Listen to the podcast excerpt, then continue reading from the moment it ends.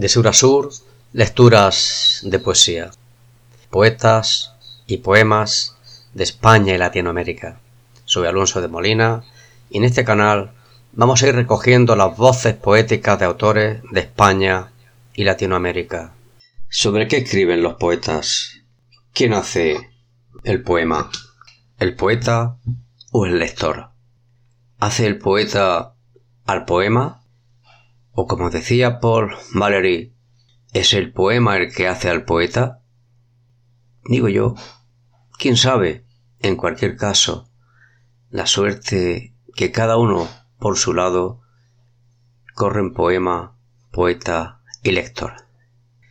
Percibir el mundo, el complejo entramado de relaciones entre las personas, los acontecimientos, los actos, puede responder a una habilidad intrínseca para descubrir el sentido de las palabras.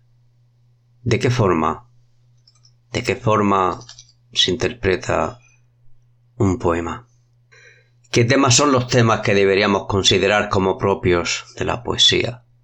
Los temas recurrentes son los mismos en todas las épocas.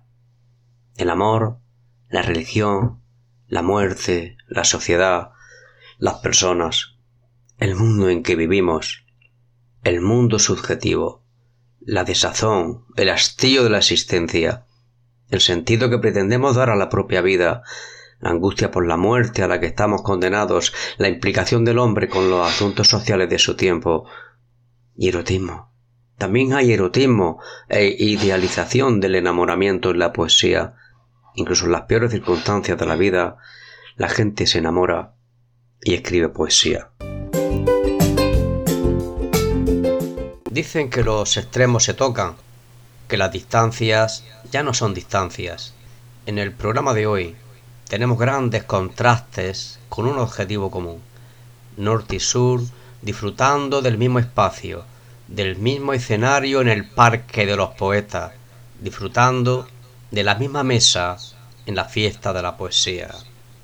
Un poeta leonés, residente en Bilbao, una poeta de Mendoza, Argentina, residente en España, y en medio un servidor, Alonso de Molina, para orquestar este concierto de amistad y de versos. Julio González Alonso, el poeta leonés al que aludíamos, pasa desde hace muchísimos años grandes periodos en Almería, bien en el interior, bien en la costa. Es un empedernido enamorado del Cabo de Gata y conoce al dedillo todos sus rincones, donde suele realizar frecuentes caminatas y recorridos senderistas en los que no falta la poesía. Naturaleza y poesía, o dicho de otra manera, poesía en estado natural.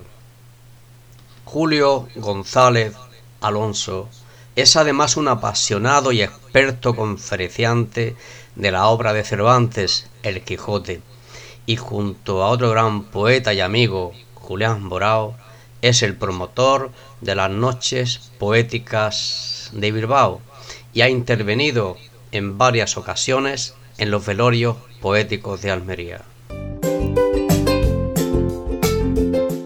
Tras sus libros Lucernarios y Testimonio de la Desnudez, Julio González Alonso acaba de publicar su tercer poemario, Ruido de Ángeles, un poemario sobrecogedor que nos remueve por dentro, nos empuja a reflexionar sobre el origen de la violencia y consigue despertar nuestro compromiso de repulso ante los abusos y hostilidades que desde la noche de los tiempos y con la religión casi siempre como excusa siguen predominando en muchos lugares del planeta, Palestina, Afganistán, Irak, Yemen, Siria, nada justifica la violencia, pero lamentablemente la injusticia y la desigualdad generan violencia, violencia que se viene ejerciendo de mil maneras diferentes. Ruido de ángeles del poeta Julio González Alonso repulsa, sí, ante los abusos y hostilidades, a todo lo que no se guarda paz y solidaridad.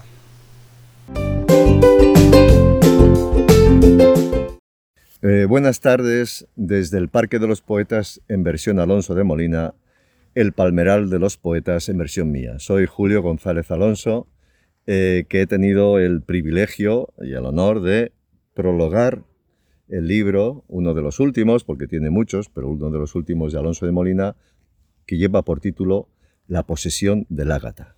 Estamos pues en el Ágata mismo, como quien dice, pues esto es el Cabo de Gata y muy cerca, muy cerca del Cabo de Gata.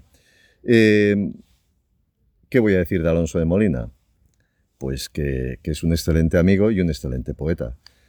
Yo me he sentido muy feliz leyendo el libro y eh, haciendo el prólogo para el mismo. Pero del prólogo Alonso hablará. Yo voy a leeros un pequeño testimonio de este libro con unos versos que dice así, dicen así. Para romper la luz, el viaje se origina con un paso primero. Regresarse al desierto, al tiempo originario, huir de espejismos que detienen los días sin malvender el alma, por gérmenes inmóviles recogiendo la flor perdida en los espejos. Es el momento del retorno a la higuera, al parral y al olivo, a la flor del naranjo, al granado y al níspero. Casas antiguas, tierra complaciente y la perenne arena cayendo en luz en tus pisadas. Podría rescatar leyendas chantajearme, descontar los minutos en que se abaten las promesas hacia el exilio de las manos hundidas en un diamante hambriento de emociones. Y podría doblar la lluvia con mi sangre en aquel manantial donde la piedra y tu piel soportaron silencio y abandono. El cielo se ilumina plantando a los relojes una mujer celebra la burla de las horas. En su albergue sagrado escucha el grito de la fuente y se alinea con el agua. Debe encontrar consuelo doblándose en la luz. Nunca tanto la sal ni la semilla llevaron hacia el mar la llama en su pureza. A menudo tu casa son esos cabellos grises que van poblando tus sienes. No podrías beber la noche ni confiarte al destino, la mordedura de una perfidia, como la parca se llevó los días y el calor de la grava. No hay quietud sobre el manto mineral, tampoco las estatuas de piedra que adornan las murallas van a cobrar la vida por ti una hemorragia imprevista. Mirando al cielo permanece anclada en espejismos, viendo pasar la vida delante de sus ojos.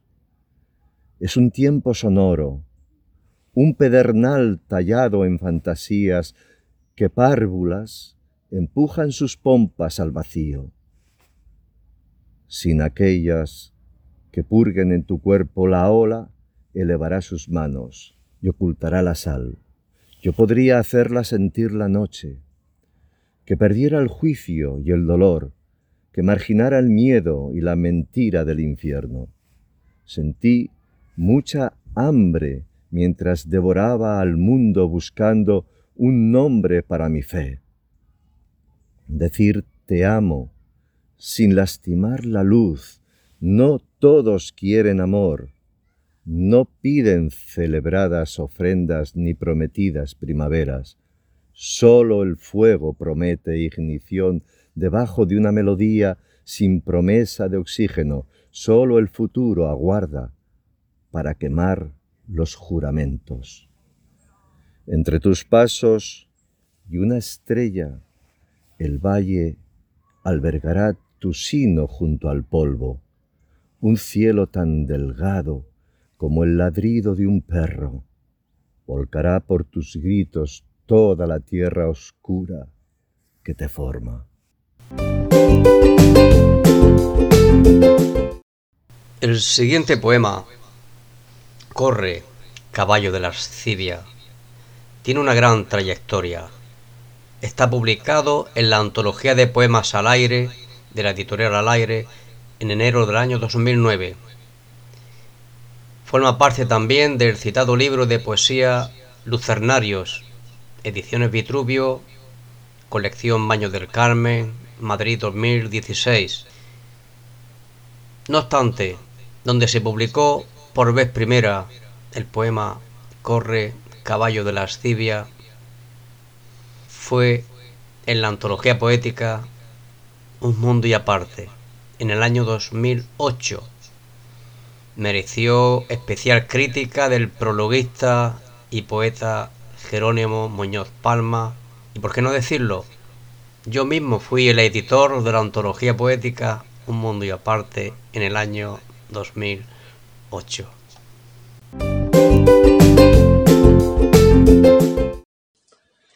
Corre, caballo de lascivia, que no te sobrepase el tiempo, que se muera el tiempo hecho papel y tinta sobre los calendarios.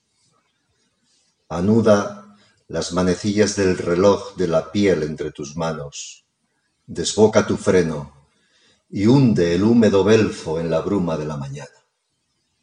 Que amanezcan en tu pecho crisantemos y anémonas, que se inunden tus ojos con amaneceres de cuerpos desnudos sedientos de tu tacto.